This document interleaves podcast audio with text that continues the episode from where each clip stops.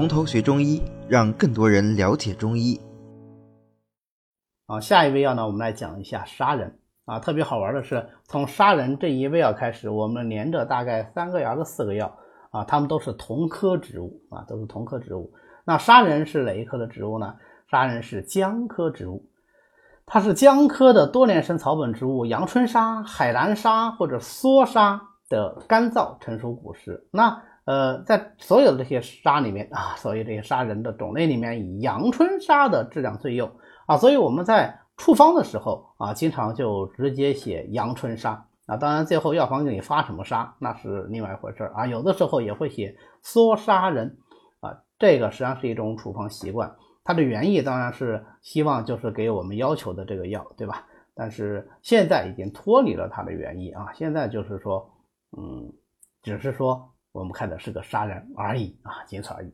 那么它是夏秋之间，在它这个果实成熟的时候来采摘啊，因为它本身就是用的是这个成熟的果实啊。把那个果实摘下来之后呢，晒干，那或者是低温干燥，到用的时候要把它打碎啊。所以你看，我们过去写处方，缩砂仁，然后在它右上角写上打碎。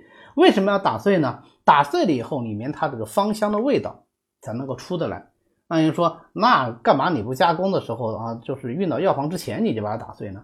如果太早打碎啊，它的香气就全部跑掉啊。所以，呃，我们现在有些药房它就是因为代煎啊，或者是有时候患者自己也不知道，拿回去呢，他就没有把这个砂仁弄碎，那这个效果就不好。因为砂仁我们入煎剂的时候，它是打碎后下的啊，就是快煎好丢进去煮两煮就好了。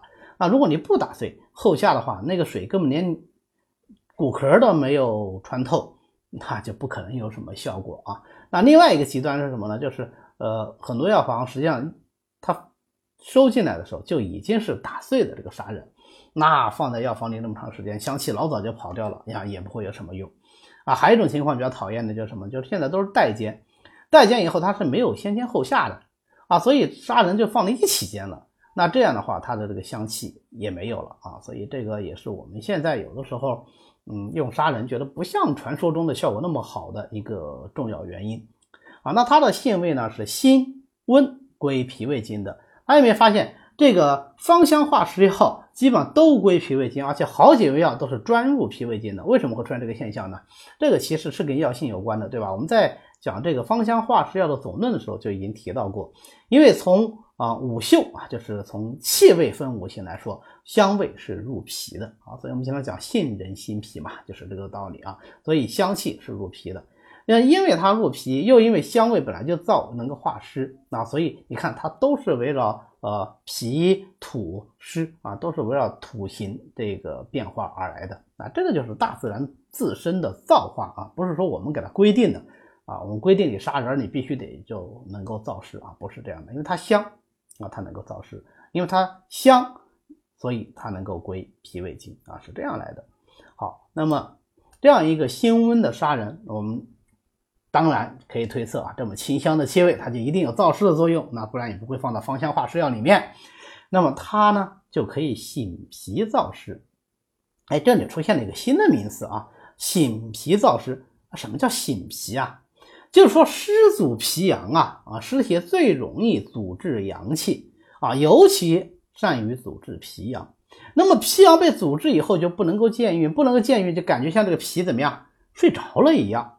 杀人能够燥湿，燥湿以后湿邪得去，脾气得运，就仿佛这个脾啊从睡眠之中醒了过来啊，所以叫做醒脾啊。这个是砂仁特有的一个表达方式啊，这讲别的芳香化湿药我们都不提醒脾，只讲砂仁有醒脾的作用，说明砂仁除了燥湿以外，它健脾温中的作用，相比起其他的芳香化湿药啊，作用要来的更好一些啊，作用来的更好一些。那么它味辛能散，所以它兼有行气的作用。这样的话，既能化湿又能行气，就能够用来治疗湿阻气滞的。